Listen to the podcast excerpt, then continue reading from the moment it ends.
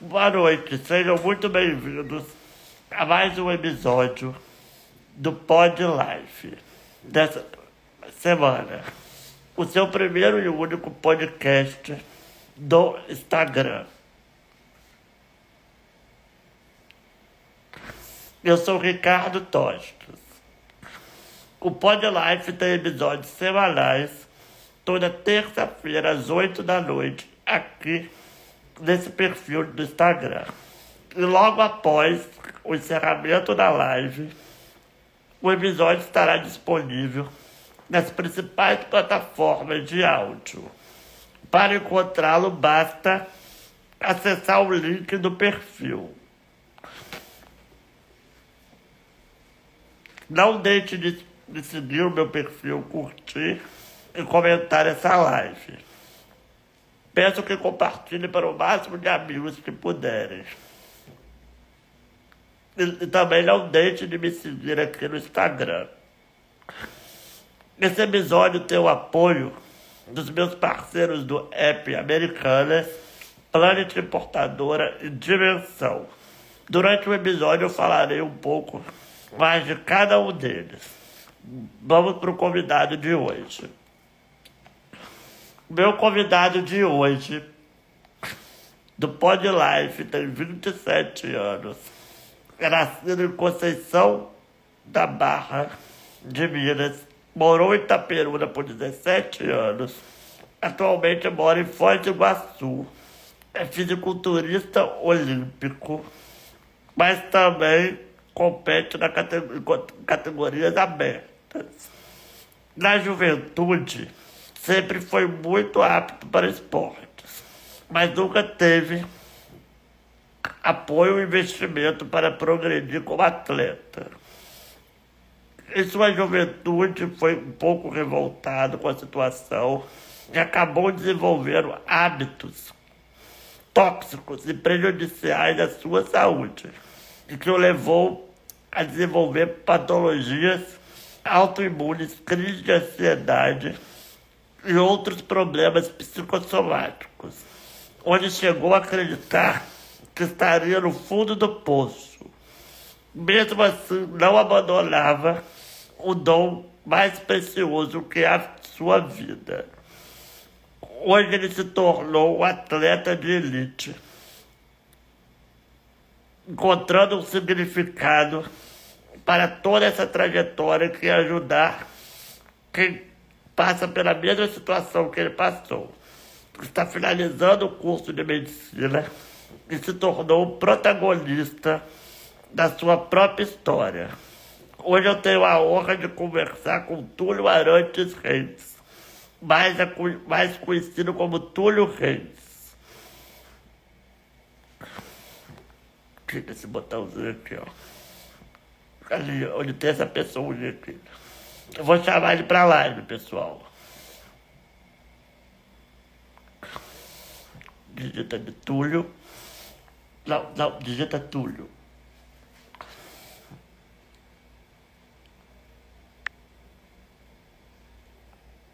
Olha lá o primeiro lá. Isso. Agora cancela. Não, não, aí. Mais para baixo, bora, bora, bora para baixo, isso. Opa! Boa noite, Túlio. Como é que tá, Ricardo? Tudo bem? Boa noite. Aí, Túlio Jóia, Túlio. Muito obrigado Tudo por jóia. aceitar esse convite. Tá conseguindo escutar aí tranquilo? Estou escutando tranquilamente, e você? Também. Tô. Só vou dar uma ajeitada aqui para enquadrar. Tá. Aí, ó. E aí, tudo certo? Tudo jóia, graças a Deus. Que bom. Vamos lá, Túlio. Primeiramente, boa noite. Eu quero Uhum. começar, Túlio, nesse episódio, que você conte um pouco da sua história pra gente. Como foi sua infância, adolescência? É, minha infância e minha adolescência foram um pouco conturbadas, né? Mas foi bem tranquilo. Por exemplo, a minha infância eu dediquei muito, né, à área do esporte. com futebol, com boxe, com judô, com várias, várias áreas, né, do esporte. E acaba que, quando eu cheguei na, na juventude, por eu não ter tido nenhum investimento, né, nenhum apoio, nem nada disso, acabou que eu transformei essa frustração em algumas, é, vamos dizer, alguns comportamentos tóxicos, né, para mim mesmo. Então acaba que minha infância foi bem tranquila, porém minha juventude foi um pouco conturbada. Sim. E Túlio, fala pra gente um pouquinho também como que os esportes entraram na sua vida. Então, o esporte em si nunca saiu da minha vida, né? Mas ele teve uma relevância muito grande é, a partir dos meus 21 anos, que foi quando é, eu resolvi né, sair do, da, do mundo das drogas para entrar, para voltar né, à vida do atletismo. E aí foi aí que o fisiculturismo teve uma grande relevância na mudança da minha vida em geral, né? Não foi só apenas como um atleta, foi uma mudança em tudo, todos os aspectos. Você cita, Túlio, eu até falei nisso na, na abertura, que você teve momentos sombrios na sua vida, né? Isso. Que você achou que estava no fundo do poço, que teve comportamentos tóxicos para você mesmo, né?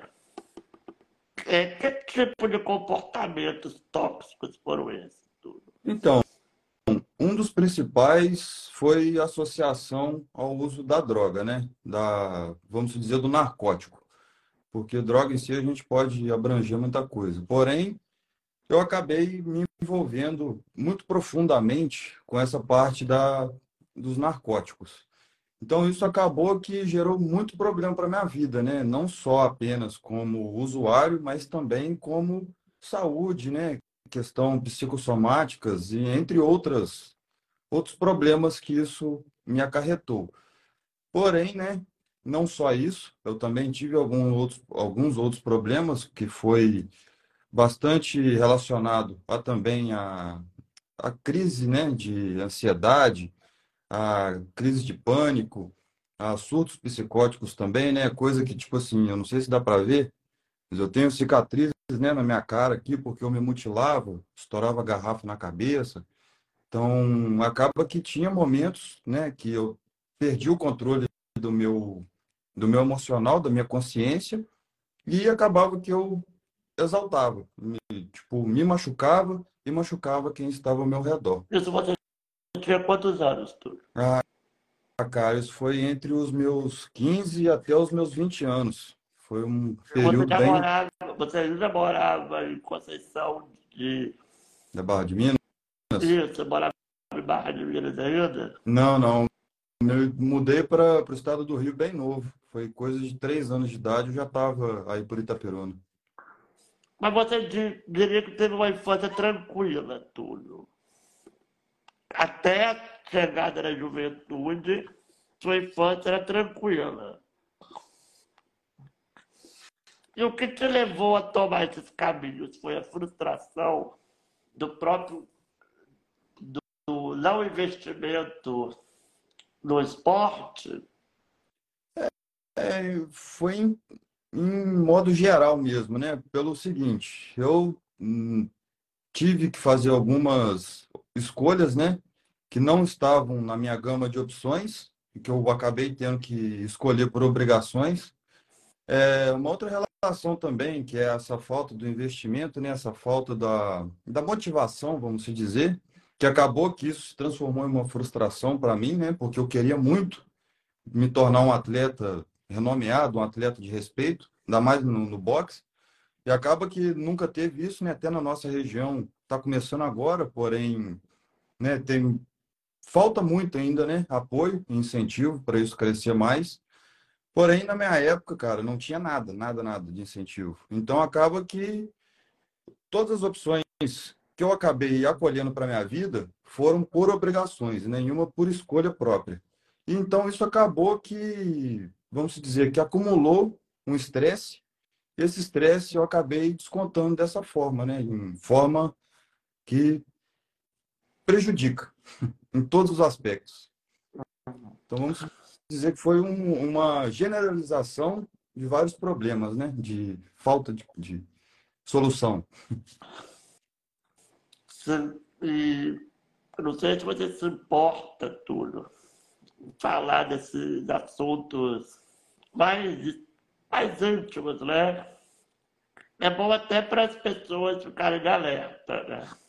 Exato. Você, então, digamos que teve um contato com as drogas muito novo, você foi apresentado, você procurou, foi com mais companhias na época. É, isso aí também, vamos dizer que foi o conjunto que fez o pacote, né? Eu andava com as pessoas erradas, buscava também influências erradas e, né, gostava de coisas erradas, né? Nesse período que eu me prejudiquei tanto. Então, meio que eu criei um ambiente favorável para que isso chegasse até mim, para que isso se tornasse real para mim, entendeu? Então, tipo assim, não chegou do nada, né? Não foi algo que alguém me apresentou ou, né, caiu do céu. Eu já gostava desse meio, já estava nesse meio também, então só me permiti. E aí teve o um problema, né? Porque quando você se permite a conhecer demais, você acaba que pode, né, conhecendo mais do que deve. E esse, e esse conhecimento tem um preço. Isso aí eu não digo, né, só também na, na parte de narcóticos, porque também nas academias a gente vê muitas pessoas, né, fazendo utilização de hormônios, até também em bares, né, o pessoal bebendo mais do que deve. Então, você se permitir demais também, às vezes, pode ser complicado. A gente tem que saber filtrar e equilibrar muito isso também, que a gente... Mas vamos voltar um pouco lá atrás, Túlio, para mim e para as pessoas entenderem a sua história. Você nasceu em São João da é, Barra... Conceição da Barra de Conceição Minas. Conceição da Barra de Minas, desculpa. Não, tranquilo. Como é que foi sua infância? Foi uma infância feliz? Foi uma infância alegre? Você tem mais. Sua família é grande? Como é que é? É, eu tive uma infância bem feliz, cara. Isso aí eu não posso reclamar de nada, não. Minha família, né, mais próxima, tipo pai, mãe, irmã, é um pouco pequena, né, tipo um círculo mais reservado, mas minha família em geral é bem grande, vamos dizer, em relação de primo, tio, parentes, né, isso aí tem bastante. É, até porque também em Minas Gerais tem essa cultura, né, e minha família toda é de Minas, então, família grande e complicada. E como é que foi você, por exemplo, Túlio?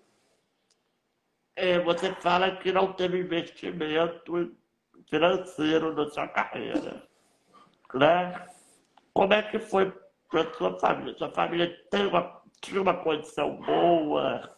Você, essa revolta que você teve na sua adolescência, que você fala, foi porque sua família tinha uma boa condição, mas não queria te ajudar, porque não acreditava que aquilo ali era para você, que era para o seu futuro, ou foi porque eles não tinham condições mesmo? É mais ou menos nessa primeira linha aí que você falou, né? Eles tinham condições, até também, né? Os outros amigos empresários ali dos meus pais tinham condições também.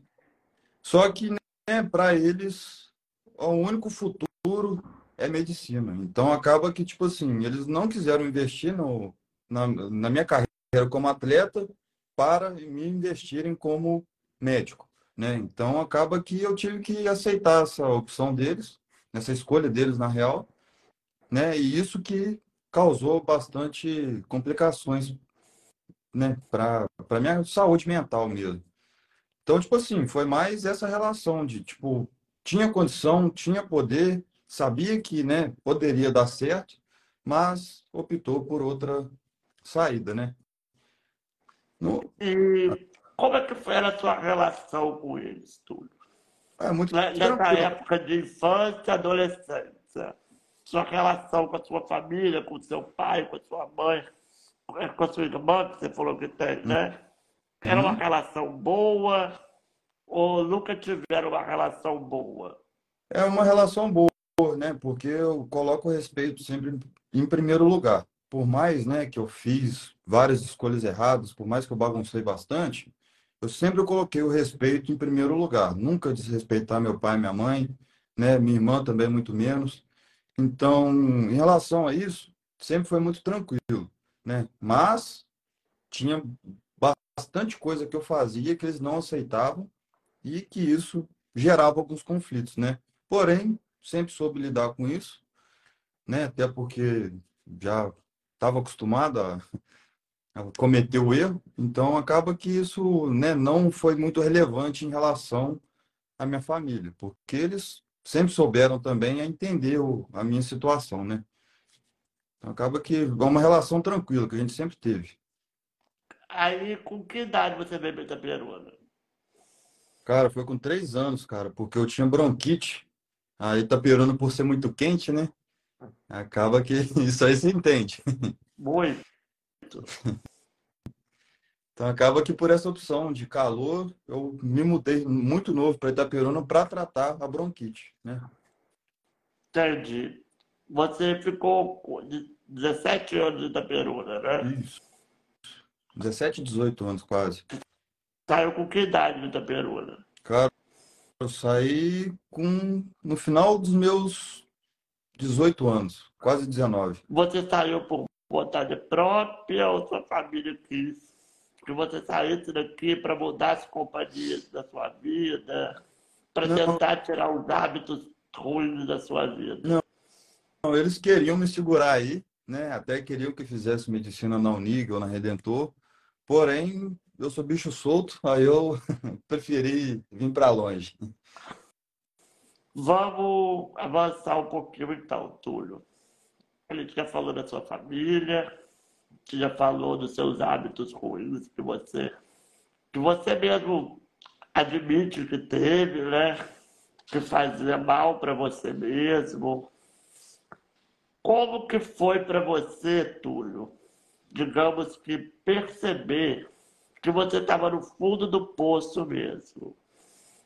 Era por conta de ansiedade, era por conta das, das doenças psicossomáticas, ou era mesmo por causa das drogas que isso você chegou nesse fundo do poço?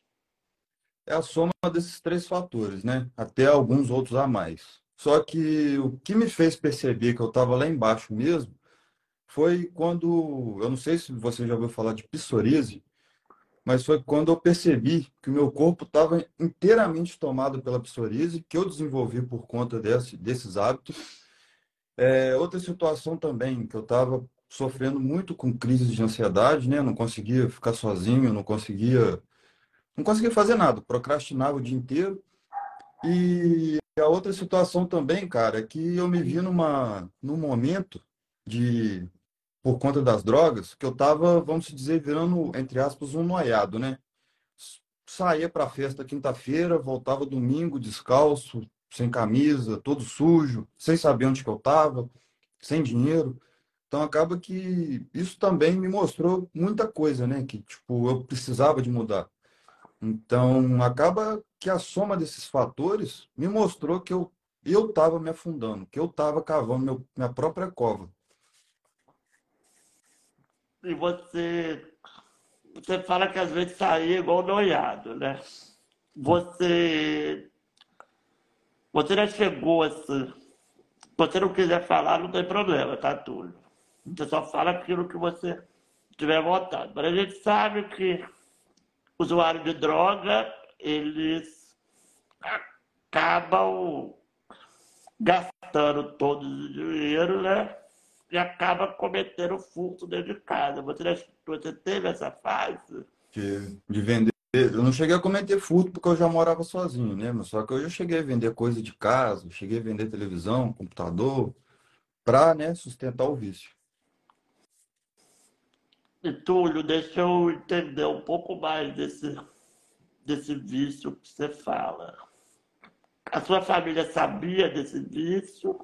Ou ainda você mantinha isso escondido dele, como você morava sozinho? Eu tentei manter escondido por bastante tempo, mas chegou uma hora, né, que não tem jeito, né? Que eles percebem até a fisionomia que está completamente mudada.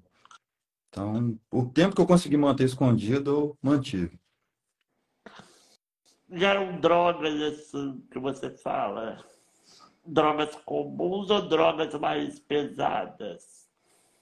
Eram as mais pesadas, cara. Por exemplo. Você né? começou com as leves, né? Aí não. foi mudando. Não, você já foi direto para.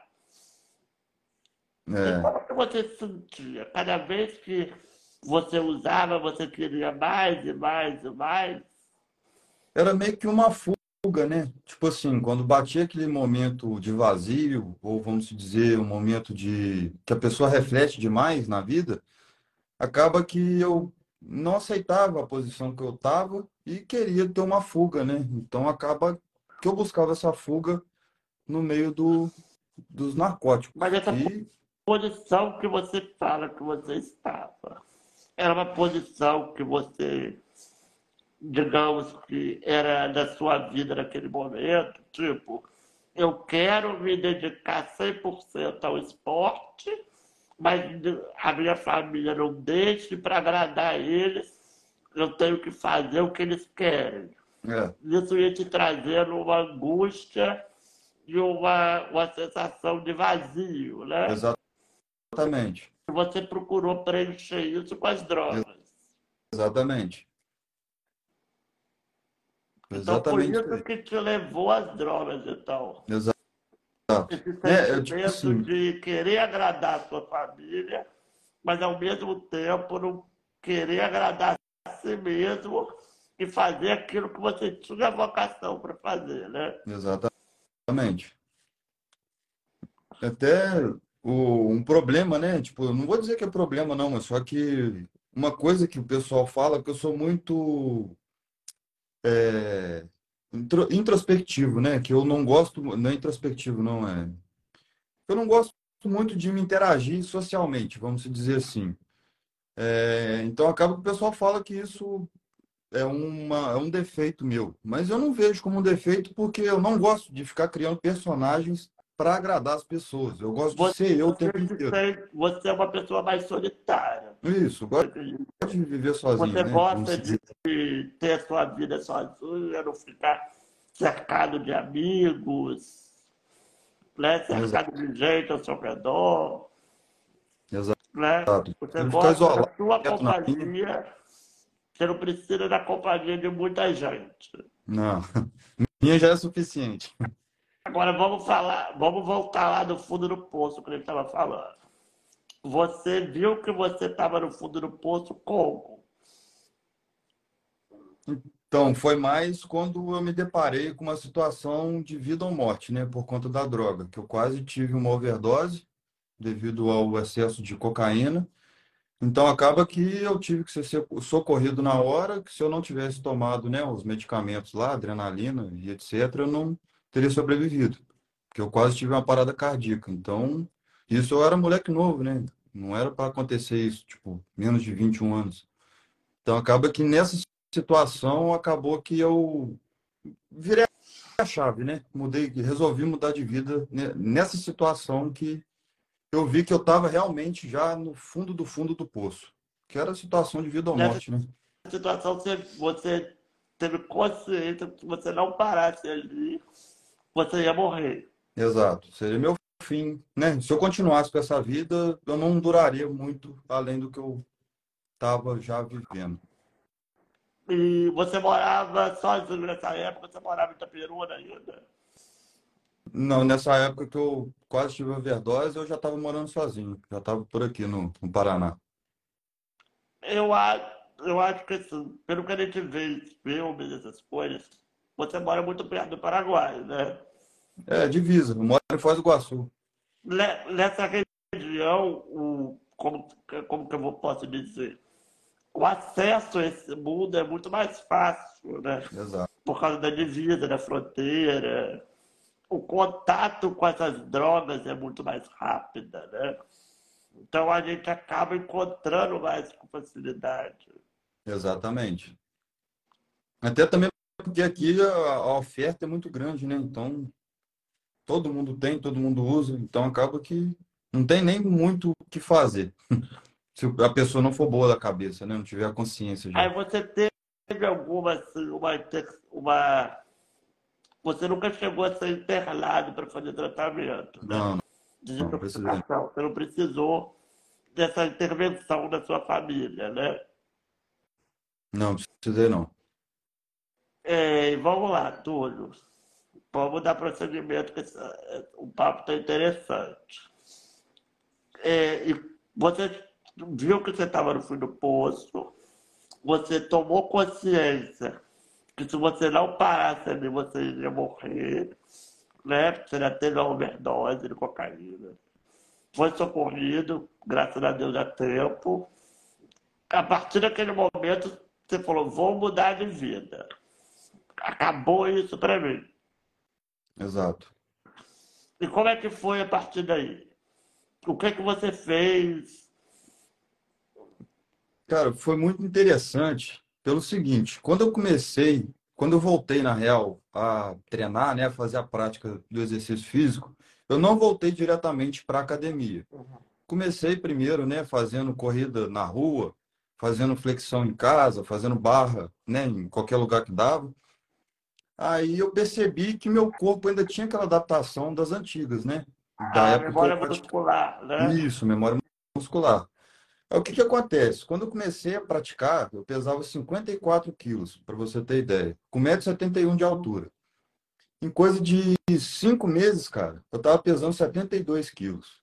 Então, tipo assim, nesses cinco meses, eu percebi que isso, eu tinha que levar isso para o resto da minha vida. Que eu não podia parar mais com isso. Então, foi tipo assim, foi aquela luz, né? Que o pessoal fala que Jesus toca, né, no, nas pessoas e dá aquela luz. Foi basicamente isso, cara. Porque quando eu voltei a praticar, eu deixei todos os meus hábitos tóxicos de lado e consegui né, ter uma estrutura física bem, vamos dizer, legal para minha para minha estatura, né? Pela minha altura. Ô, Túlio, deixa eu só dar dois recadinhos, por favor. Uhum. Gente, é, mandem perguntas aqui que vocês querem saber do Túlio. Curiosidades, dúvidas. E também eu quero falar que eu quero agradecer aos, aos meus parceiros da Planet Importadora. Para quem não sabe, a Planet é uma, é uma a Planet é onde você encontra diversos produtos importados. A loja fica lá na Cardoso Moreira, número 806, no centro de Itaperuna. Você também pode seguir no Instagram, arroba planet, importadora.com.br e tem um site também, www.planetimportadora.com.br. Túlio, Vamos continuar então. Você estava voltando aos poucos a ter hábitos saudáveis novamente, né? E quando que o fisiculturismo voltou para sua vida? Então, Você já teve algum contato com ele antes? Não, nunca. E foi engraçado, cara, porque até os meus amigos, eles falam assim, eu sempre fui do contra, né? Aí meus amigos falam assim, cara, você quer fazer o mais difícil possível. Você quer ser fisiculturista natural no Paraguai. tipo assim, tudo que tem de, de contra você escolheu para fazer. Então, o que, que acontece? Eu nunca pensei em ser fisiculturista, nunca pensei em, né, em competir né, nessa, nessa área. Mas só que como eu tive um resultado, né, por conta da minha memória muscular muito rápido, os caras que não deixaram correr, não, pô. Eles falaram, velho, a sua estrutura é perfeita para subir no palco. Então, se você não quiser, a gente vai te pegar a força e vai te fazer subir no palco. Então, só para a gente entender, Túlio, só para ficar claro isso. Você nunca tinha tido contato com fisiculturismo. Você estava voltando a ter hábitos saudáveis, fazendo corrida, flexão em casa, né?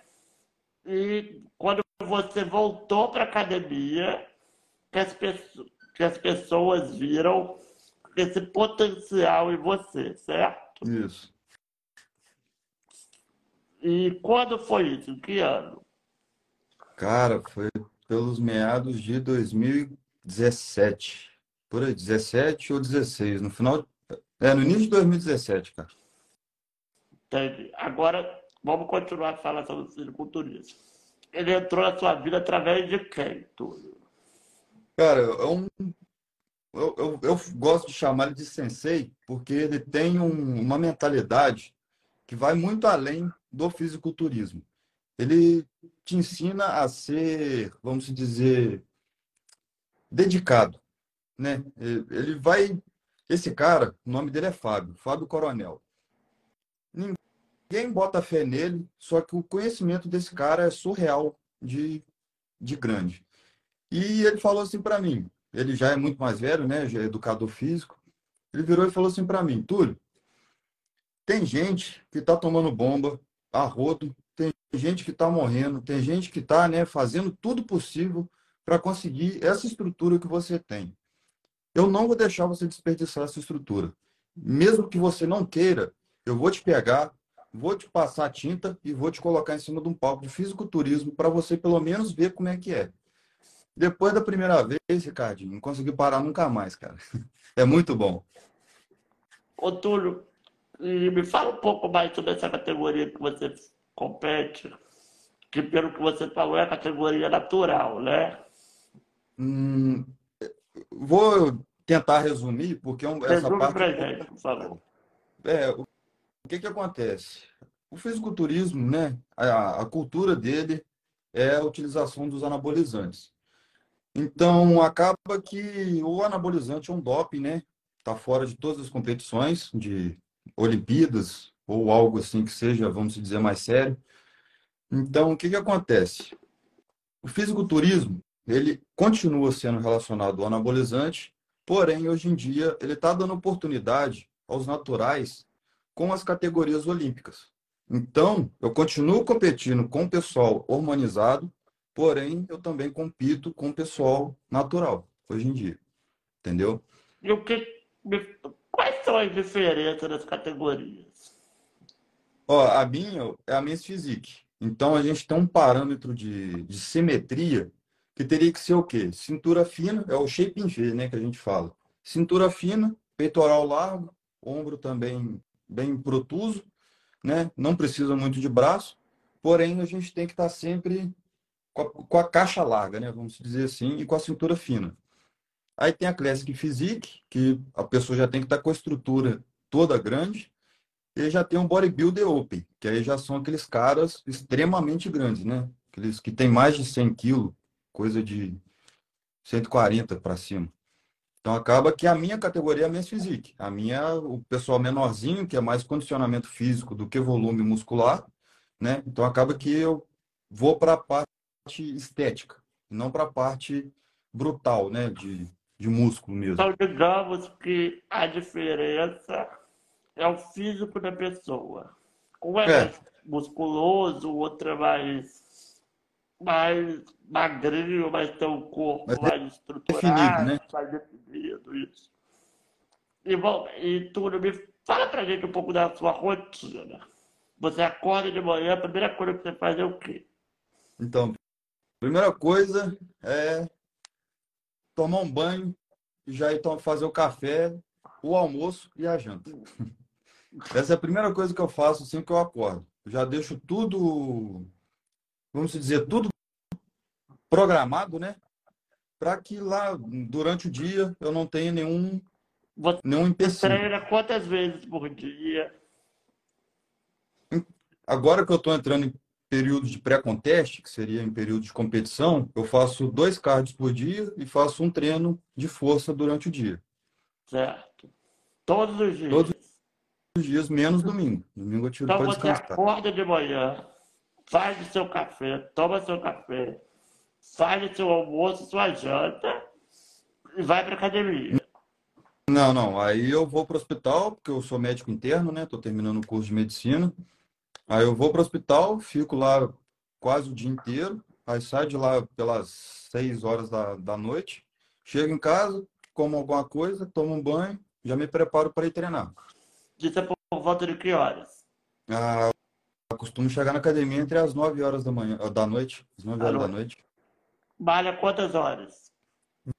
Varia muito, né? Porque tem alguns, alguns grupos musculares que, por serem maiores, eu dou também um período de descanso maior. Então acaba que varia entre uma hora a duas horas. Vai depender muito. Aí você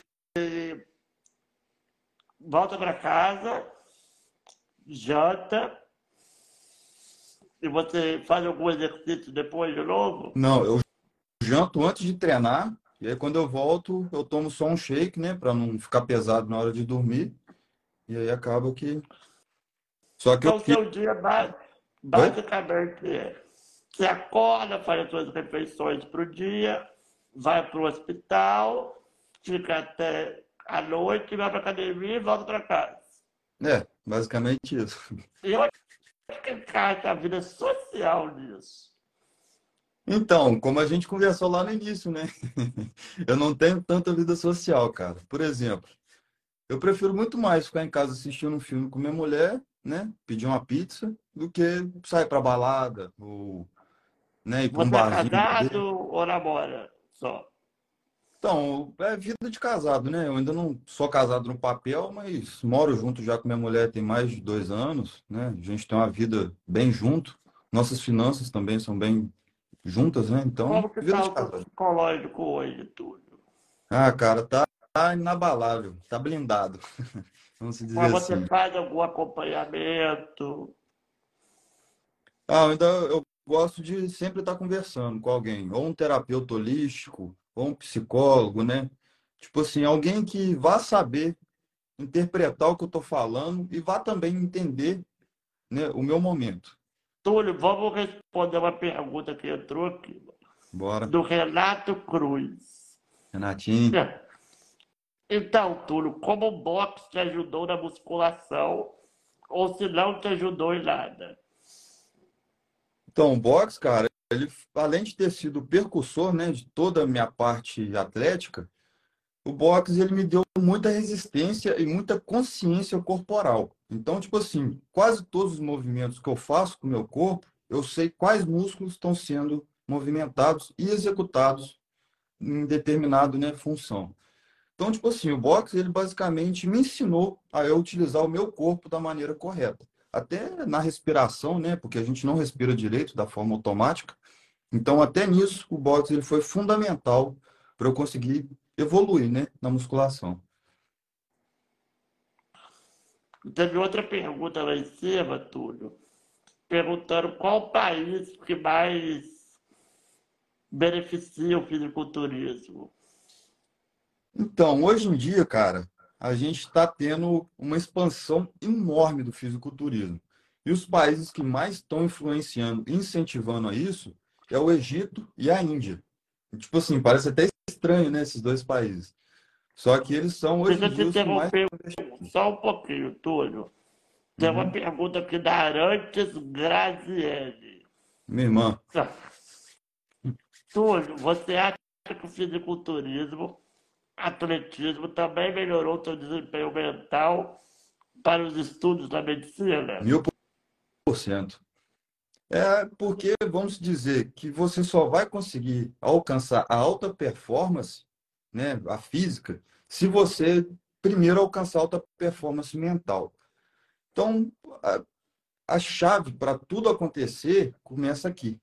Se você não tiver né, um desempenho mental muito desenvolvido, você não consegue alcançar suas metas. Você vai desistir no meio do caminho. Então, o primeiro passo é você trabalhar muito, muito, muito a sua cabeça. Até você vai trabalhar isso através da leitura. Então, tipo assim, quem puder, né, pegar um livro, ler uma página, duas, três por dia, já vai melhorar bastante o seu desempenho mental. Túlio, deixa eu só dar mais um recadinho te interromper mais uma vez. Não, tranquilo. Eu quero agradecer também, gente, aos meus parceiros da Dimensão. A Dimensão é uma empresa daqui de Itaperu, né? Que atua no mercado do show business há mais de 30 anos. Eles são especializados em produção e realização de eventos.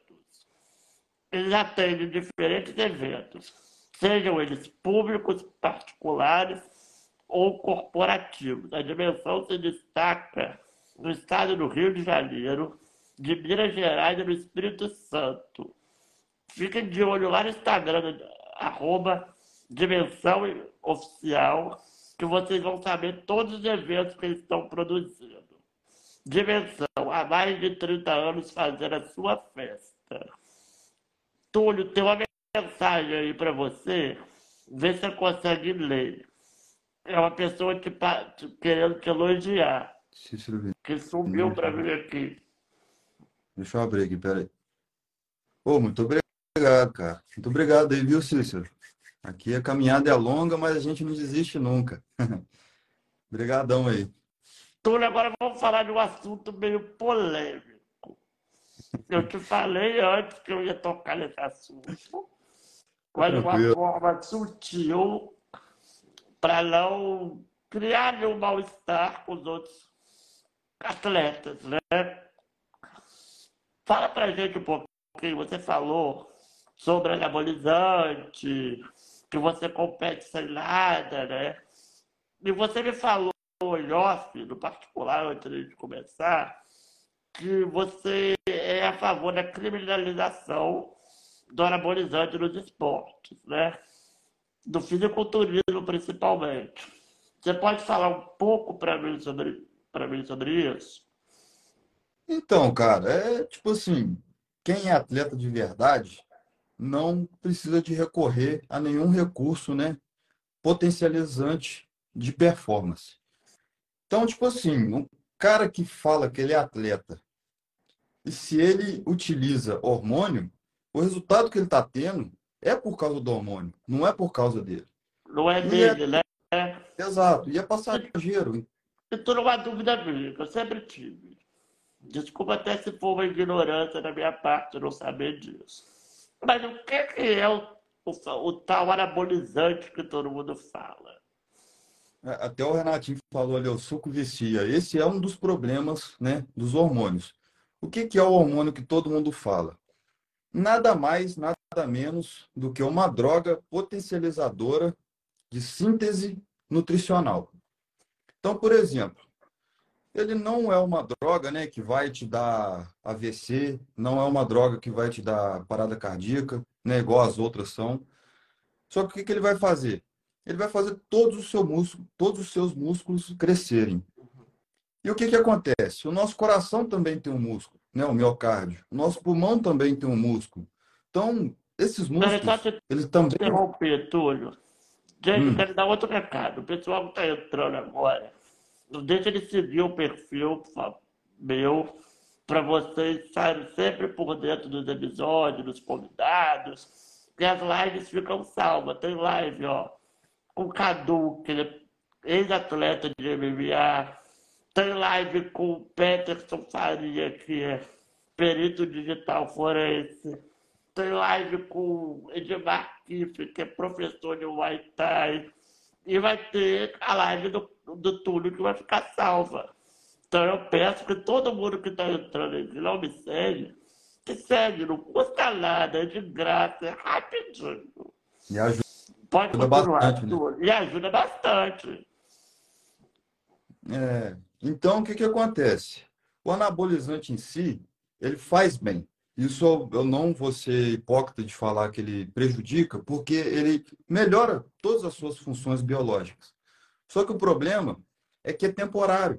Então, seria os hormônios e tal.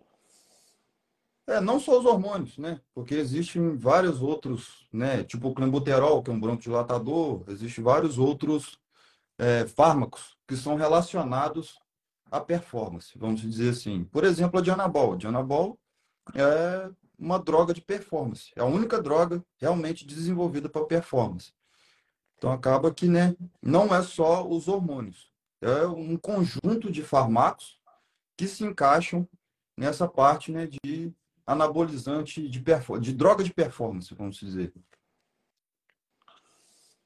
E hoje você você é contra o uso de anabolizantes mas você vê muitas pessoas tomando, porque é muito comum a pessoa já entrar na academia e já querer tomar alguma coisa para ficar forte, né? Exato. E, E vamos. isso, Vai, pode falar. esse é um dos meus objetivos nessa parte, né, da, do fitness. Porque como eu estou terminando o curso de medicina, então tem que representar a saúde. Não dá para eu chegar numa academia e aceitar o pessoal, né, que não sabe fazer uma dieta, que não sabe treinar, que não sabe fazer nada, se entupir de droga, né, por influência de outras pessoas que, infelizmente, não sabem fazer um bom trabalho, aí acaba que para ter resultado, tuxa droga no- nos pacientes, nos alunos, né? Então, tipo assim, eu não consigo aceitar essa situação e um dos meus objetivos, né, nesse meio do fisiculturismo, no meio fitness, é inibir essa cultura do hormônio. Porque, cara, isso não existe, isso não existe. O pessoal usar para estética, usar só para ter autoestima. Não, não é assim que funciona. O hormônio é algo muito profundo. Ele é algo que pode acarretar um problema muito grande na sua vida.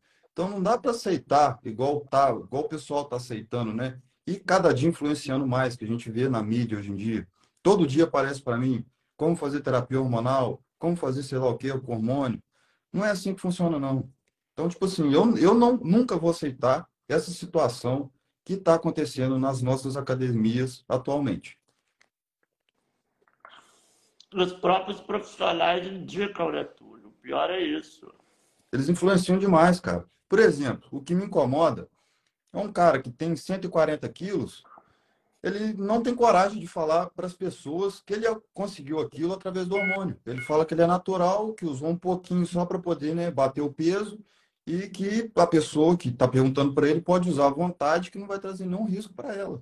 E isso é o mais normal que a gente vê em qualquer academia hoje em dia, seja numa Smart Fit, seja numa academia de bairro, em qualquer uma. Então, tipo assim, é- virou uma pandemia, né? Vamos dizer. E o pior de tudo, eu acho, na minha opinião, é que os próprios profissionais vendem e aplicam ainda, né? Exato. E não tem Até- noção nenhuma de anatomia para aplicar uma inversão. Pode causar até uma ferida, uma, Uma gangrena ali, né? Vamos botar por exemplo. um Normalmente as pessoas. abscesso, né? É. Não, abscesso é mais que normal. Tipo assim, você vê aqueles ombros muito, aqueles ombros muito grandes, aquilo lá é abscesso, né? Acúmulo de, de nódulo que a pessoa fica aplicando. Então, tipo assim, até uma situação que aconteceu há pouco tempo aqui com um paciente. Ele aplicou, pegou uma veia no glúteo, né? E acabou que é, obstruiu essa veia, então começou a necrosar o glúteo dele, cara. Ele teve que cortar metade da bunda dele fora. Já, eu já ouvi falar de um caso que aconteceu a mesma coisa que da Peru. Então, então tipo assim, e, e ninguém, a mídia, né, não pode falar, até porque a gente não tem provas de que foi o hormônio que fez isso, mas quem é da área, quem está ali no meio, já sabe o que que é, sabe o que que foi. Não, se você, vamos botar, vamos ser hipócritas. Se a pessoa quiser tomar, pelo menos, que ela faça um acompanhamento com o médico, que ela faça exames regularmente, não Periódico, né? tomar a dose na cabeça dela. É, Porque e, a pessoa A, B falou para ela tomar. e infelizmente é isso que é qualquer academia hoje em dia, cara. É tipo assim, um Porque- cara que não No meu Que não- caso, eu vou falar é, um episódio pessoal. Eu até Uhum. já comentei até com você off, né? tem. Eu tive que tomar hormônio, um ciclo de hormônio, porque a minha testosterona estava baixa. Mas eu não fui lá, eu que quis tomar. Foi Você preciso acompanhamento, né? médico, eu fiz exame de sangue, ela passou a dose certa. De maneira alguma eu, que- eu fiquei tomando. Não, eu tomei o período que ela passou, pronto, acabou. Pronto. Você fez a terapia, né? É É, diferente. é, agora você, eu podia muito bem, se eu quisesse, ficar comprando e tomando. Até hoje. Mas, até hoje, mas o que, que isso ia melhorar na minha vida, na minha saúde? Nada, só ia. Eu ia ficar cheio de hormônio no meu organismo, que amanhã ou depois ia me trazer um problema. Exatamente. isso que as pessoas não entendem. Eu acho, Túlio, eu tenho essa opinião, que o ambiente de academia é um ambiente tóxico. Exatamente. Porque você quer cada vez mais chegar no padrão de físico que o outro tá, mas o outro pode estar 10 anos treinando, 20 anos treinando. E você está 15 dias. E você tem aquela cobrança social. Que se Mas, você gente, não tiver. não me leve a mal. Eu não estou falando que a academia é uma coisa tóxica. Eu estou falando que a mentalidade das pessoas que vão, às vezes, são tóxicas. Exatamente. Depois, os donos da academia vão querer me matar. Não é isso. Super concordo que a academia é uma coisa para a saúde. Todos devem ir para a saúde. Mas a pessoa tem que saber que é no período dela, é no tempo dela. Cada um tem um tempo diferente. Cada um é o um organismo diferente. Até é interessante você comentar sobre isso pelo seguinte.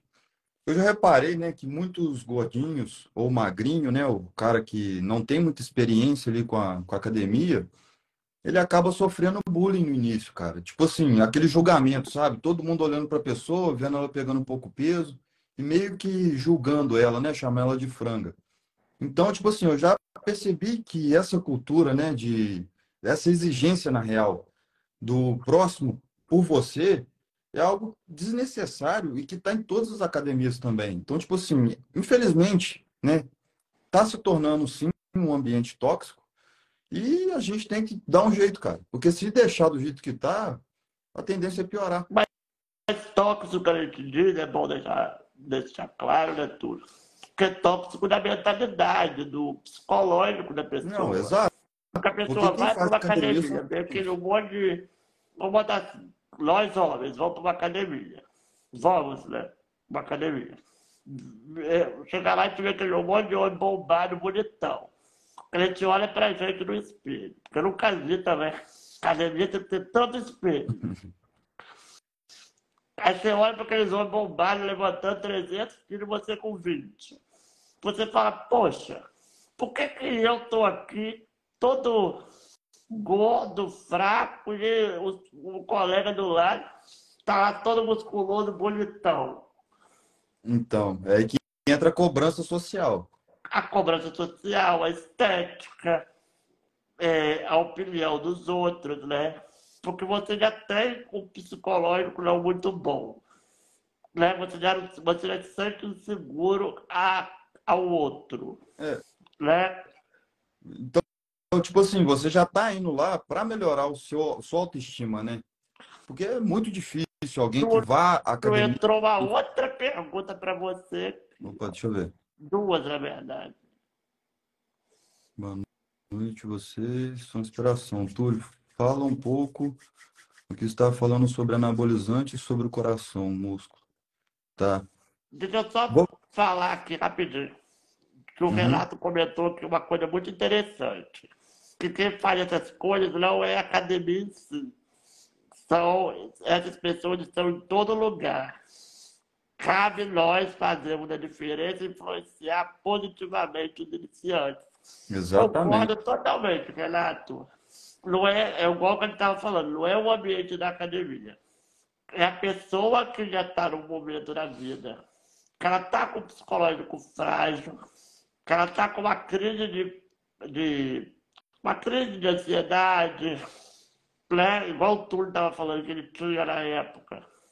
E estar nesse ambiente, qualquer ambiente de dia é tóxico Exatamente. né? Mas a academia ele estava falando, porque é um ambiente que a gente quer ser igual ao outro. A gente quer se tornar shapeado, como se diz, igual, igual o outro que está lá. Concordo plenamente que não é que a gente tem que influenciar quem está começando, igual o Túlio estava falando que hoje ele influencia as pessoas a não usarem anabolizante não serem naturais, né? Mas o mundo hoje está com a cabeça doente. Tá. Né? É uma cobrança social que a gente tem hoje da perfeição, da perfeição das redes sociais, daquela coisa de estar sempre bonito, de estar sempre magro, né? Para o outro para mostrar nas redes sociais. É isso que é tóxico. O mundo hoje está tóxico por isso. Exatamente. É até uma coisa que o, que o Renatinho falou ali que é interessante, cara, que não está só nas academias. É em qualquer lugar não, que você tá em todo lugar. Então, Olha, tipo assim, a culpa não é da academia, não. Até peço desculpa, né, por falar. Não, tá, é, o que ele estava dando um exemplo, é, igual que eu falei, a gente não está falando mal do ambiente da academia. Ele está falando das pessoas Meu... tóxicas Fato. que frequentam essa academia. A gente Fato. falou de academia por o Túlio ser competidor, ser, gostar muito de exercício, mostrar nas redes dele o, o dia a dia dele de competição, né?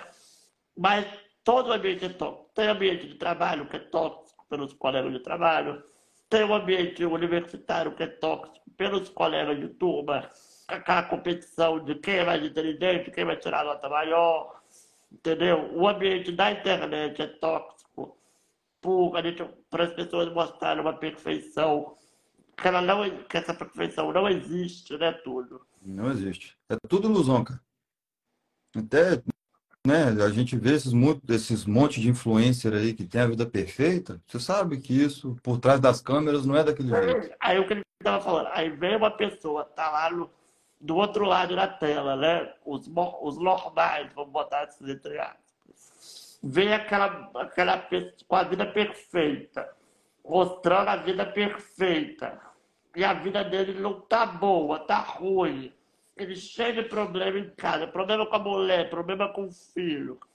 Ele já está com a crise de depressão. Aquilo piora mais ainda. Exato. Porque ele está vendendo algo que não é dele, né? né? Tá vendendo Hoje o mundo está buscando uma perfeição que não existe. Está exigindo uma existe, perfeição que não existe. Exigindo, exatamente. Mas voltando a falar do anabolizante e o músculo do coração que eu te interrompi. Não, beleza. Vamos responder o que, que o PH perguntou. Então, é, em relação a essa parte dos anabolizantes e o coração, o que, que acontece?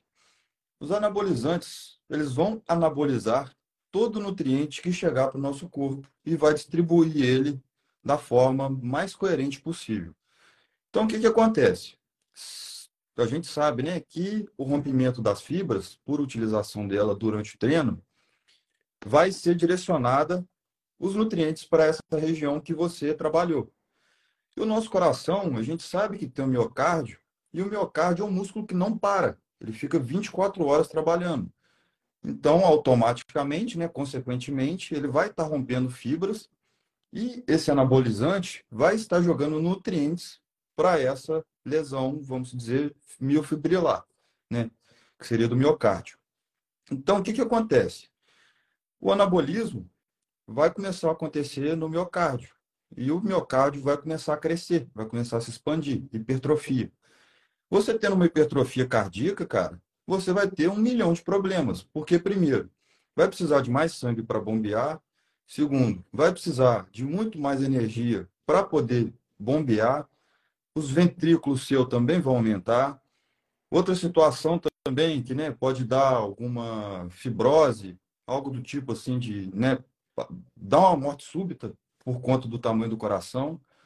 Então, tipo assim, o anabolizante relacionado ao coração, hoje em dia é o que mais está matando, entendeu? Então, tipo assim, se você for ver a molecada de 27, 28 anos, 30 anos, que estão morrendo infartada, normalmente elas utilizaram ou utilizam anabolizantes. E é o motivo de estar tá acontecendo esses infartos tão novos. Entendeu? Ô, Túlio, como é que é a sua alimentação? Você come de tudo? Ah, como, cara? Eu não fico muito me privando, não, Você come lanche, como.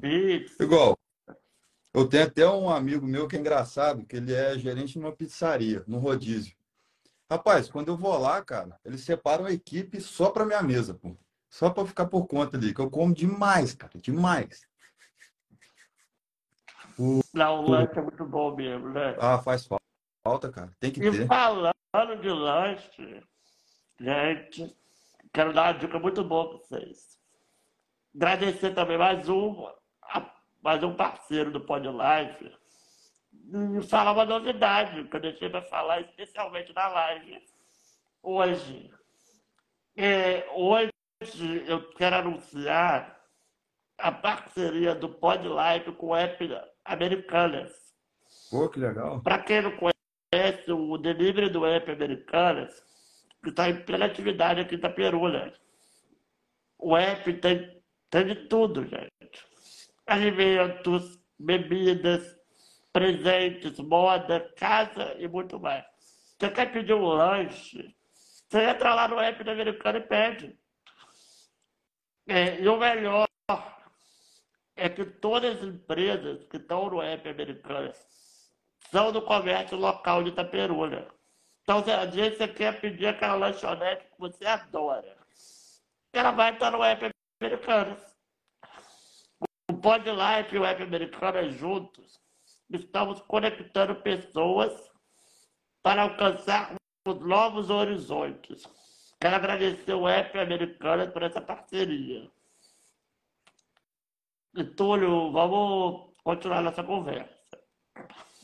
Você falou lá no início pra gente que você tinha doenças autoimunes, né? Acabei de desenvolver. O que seria isso? Então, cara, o que seria essa é, doença? ela hoje em dia, né, é uma doença que está ficando cada vez mais comum por conta da globalização, do excesso de informação. Então, a psoríase, eu não sei se você já ouviu falar sobre ela. Já. Então, hoje em dia ela está sendo a doença da moda, né? A enfermidade da moda.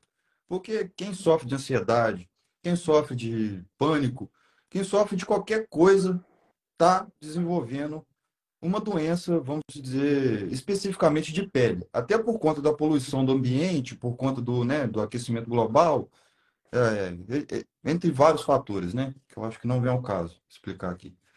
Mas então acaba que eu tive essa psoríase, acabei desenvolvendo psoríase e, cara, já tomou conta do meu corpo completamente. Minha autoestima eh, acabou, acabou. E Túlio, deixa eu te perguntar uma coisa.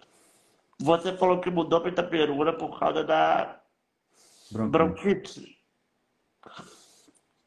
É, você ainda tem bronquite ou já está curado? Não, ainda tem, mas né, a gente hoje em dia sabe como controlar, para não E você deixar acha agravar. que a musculação te ajudou em alguma coisa para É, em relação à musculação em si não, né? Porque a musculação ela fica na parte de hipertrofia, de hipertrofia. Mas já o cardio, né, que seria o cardio respiratório, parte de resistência, com certeza, não tenha dúvidas de que isso foi um dos motivos para eu não ter tanta crise brônquica hoje em dia. E vamos falar agora um pouco, Túlio, sobre a sua vida acadêmica, né? Você está finalizando o curso de medicina, né? Uhum. Você sempre quis fazer medicina? Foi um sonho seu desde moleque ou não? Não, não, não. Eu tenho muita vocação para a parte de TI, né, de tecnologia e informação. Só que, né, no Brasil não tem tanto, tanta influência, tanto investimento nessa parte. Não tinha, na real, né, na época. Acabou que eu optei pela medicina mesmo. E por que você decidiu fazer medicina no Paraguai e não, digamos que aqui pelo Brasil mesmo? Primeiro pelo preço, né, pelo valor, porque aqui no Paraguai é muito mais em conta. E outra também que, né, gente formar médico é médico em qualquer parte do mundo, né? Então, tipo assim, independente se for no Brasil, se for no Paraguai, se for na Argentina, você se transforma um médico de qualquer jeito, né? Então, tipo, foi mais por questão financeira. Você não acha, Túlio, que as pessoas que formam médicos do Paraguai não sofrem um, um preconceito quando vem do Brasil? Sofre muito, sofre muito. Já fica um rótulo, ah, medicina no Paraguai, não é um bom médico. Exatamente isso, cara. Porque, tipo assim, eu até entendo, né? Porque é um investimento muito surreal no Brasil. A medicina aí, mensalidade 12, 15 mil para cima. E aqui no Paraguai, a mensalidade é mil reais, pô. Então, tipo assim, Túlio, entrou uma pergunta aí para você. uhum,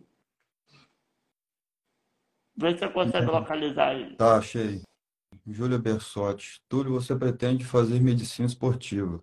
Perguntou, né? Acho uma área muito interessante. Boa noite, Júlia. Então, é, eu não tenho muita vontade de fazer medicina esportiva, não. Eu penso mais na parte oncológica ou na gene- já genética médica, né? Na medicina geneticista. Que, para mim, vamos dizer, é um pouco mais relevante para as pessoas, né? Porque, querendo ou não, a medicina esportiva, ela trabalha com alta performance ou, vamos dizer, com a parte estética. Eu já estou focado um pouco mais na parte da saúde mesmo, né? Que seria parte de câncer, tratar câncer, né? Ou a prevenção contra o câncer, vamos dizer. E, tipo assim, a medicina esportiva, todo mundo sabe que alta performance anda completamente do lado oposto da saúde, né? Então, Túlio, vamos falar agora um pouco sobre ah, suas competições. Você já competiu alguma vez? aí, ó. Aqui atrás mostra um pouquinho da história. Você vai competir agora quando a próxima competição? Daqui a um mês, cara. Daqui a um E mês eu tenho uma que é a preparação para uma competição, Túlio? Obrigado, viu, Júlio? Tamo junto. É, então, cara, normalmente essa preparação eu faço bem premeditada, né? Eu começo ela bem antes de realmente Você tem alguém que te ajuda? Ou é só você? até, vamos dizer, até esse ano eu fui sozinho. Só que esse ano eu, decidi pedir ajuda para uma pessoa que não tem nada a ver com a área também do esporte, né? Um dono de hotel, para ele poder me falar quais são os pontos, né, que eu tenho que melhorar, o que que eu posso fazer, Mas me diz, peraí, desculpa te interromper. Mas o que que o dono de hotel tem a ver com fisiculturismo? Pois é, é, cara, eu também queria saber isso, né? Mas o que que acontece? Ele prepara a esposa dele. Ah, A, ah, sim. entendeu? A esposa dele já é fisiculturista na- é, profissional, ela vive já disso há muito tempo, né? Então eles estão já trabalhando junto há muito Tá tempo. E agora fez esse link então. Oi? É, fiz esse link, essa ponte aí de. fez essa ponte de um- das duas categorias, né? Exato. A- a- Tipo É, assim, o engraçado é que ele prepara uma mulher, né, que, tipo assim, é maior do que eu, e ao mesmo tempo ele também consegue me preparar. Então, tipo assim, ele consegue ter as duas visões ao mesmo tempo de duas categorias completamente diferentes, cara. É um gênio, o cara é um gênio. E Túlio, vamos lá. Aí você está se preparando. Qual é a sua rotina de preparação para uma competição? Então, Você se normalmente, prepara quanto tempo antes? então, normalmente eu começo a fazer dois meses, né? Eu faço um, um pré-conteste dois meses antes, que seria um, um pré-competição. Aí eu já faço uma finalização. Para quê? Para que quando eu chegar nesse último mês, que seria o período final, eu já estar preparado, eu não precisar de me sacrificar. Então, como é que é minha rotina? Normalmente, dois meses antes da- das competições, eu começo a acordar todo dia, três e meia da manhã, para conseguir fazer meu café, conseguir fazer o almoço, fazer a janta, né? Montar as marmitas. Eu já faço um cardio em jejum. Chego em casa, tomo um banho, como meu café, vou para o Paraguai, para o hospital. Aí fico lá normalmente de nove da manhã até umas seis horas da tarde. Para você leva sua comida. Levo, levo, já deixo tudo preparado, fruta, shake, é, os, as- os potes, né, com, com as refeições. E normalmente eu como de duas em duas horas. Faço sete refeições por dia.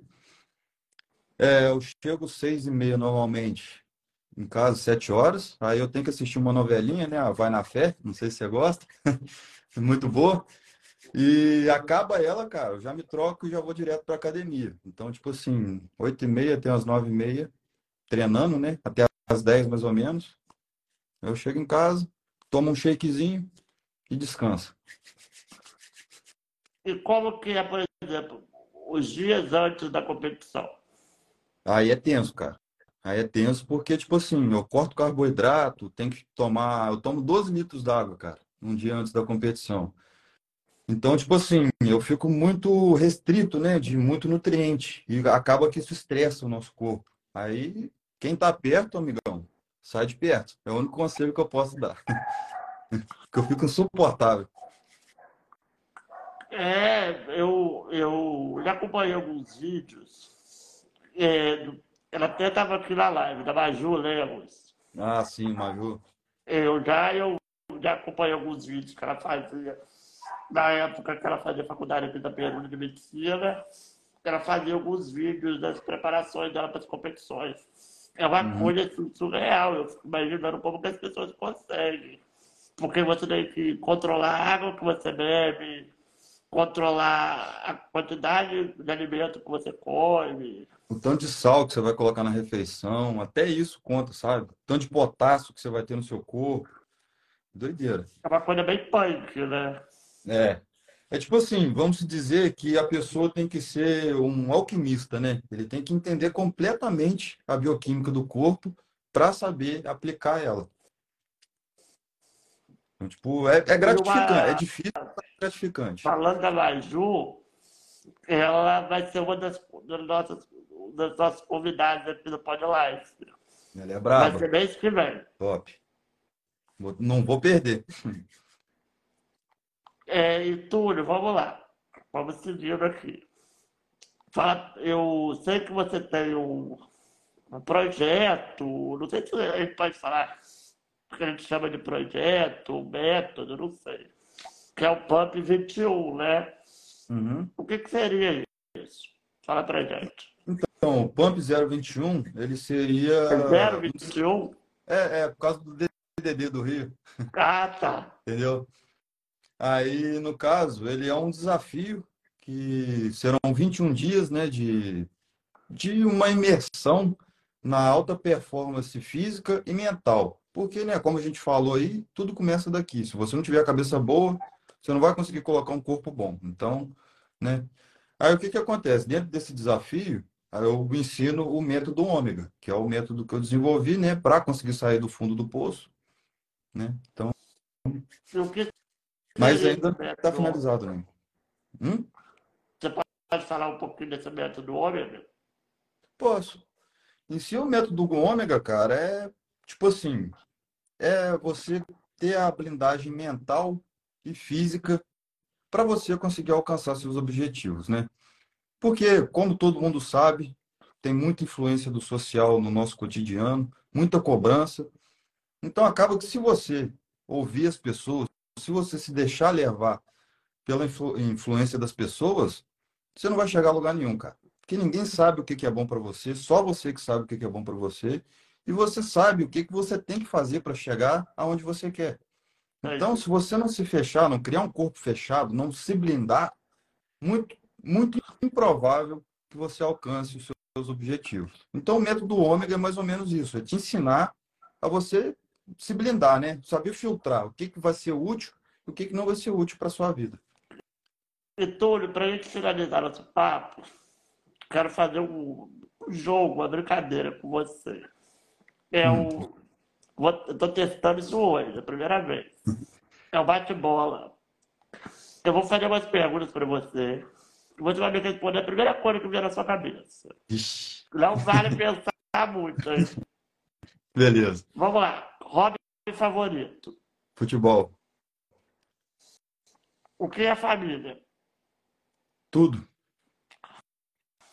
Se define uma palavra. Foda. Um sonho. Ser bilionário. O que mais ama em você? Tudo. O que menos gosta em você? A cabeça. O sentimento. Ódio. O medo. Aranha.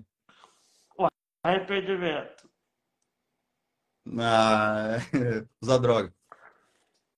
Uma frase que você gosta de levar na sua vida. Feito é melhor do que perfeito. Gostei. Deu certo? Túlio, muito obrigado por você ter aceito esse convite. Eu que agradeço é... pelo Verdade. Esse papo foi muito bom, foi muito esclarecedor, entendeu? Eu quero pedir mais uma vez para as pessoas que estiverem entrando agora, não deixar de seguir o meu perfil. E seguir o Túlio também. Se Né, puder, Túlio? né? Se puder, galera, Como é que faz para a pessoa que quiser fazer parte do teu desafio? Então, eu ainda não fiz a chamada, não. Mas, quando eu fizer, vai ser o seguinte: a gente vai ter o grupo pré-desafio, né? Que seria para as pessoas que têm interesse. E aí, quando for lançar o desafio mesmo, as pessoas que realmente estiverem interessadas, eu vou colocar no grupo do desafio. E aí, vai ter desafios diários, vai ter desafios semanais. E a gente também vai ter umas aulas aí durante todo esse período. Para poder né, explicar como faz os exercícios, como que vai cumprir com os exercícios também, né? Porque não adianta só dar um monte de informação e não explicar como executar a informação. Né? Muito obrigado, Túlio. Eu que agradeço, viu, Ricardinho? Tamo junto. Obrigado. Tchau, tchau. Tchau, tchau. Boa semana aí. Você também. Valeu. Olha naquele X lá.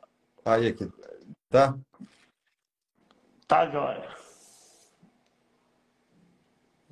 Tô- that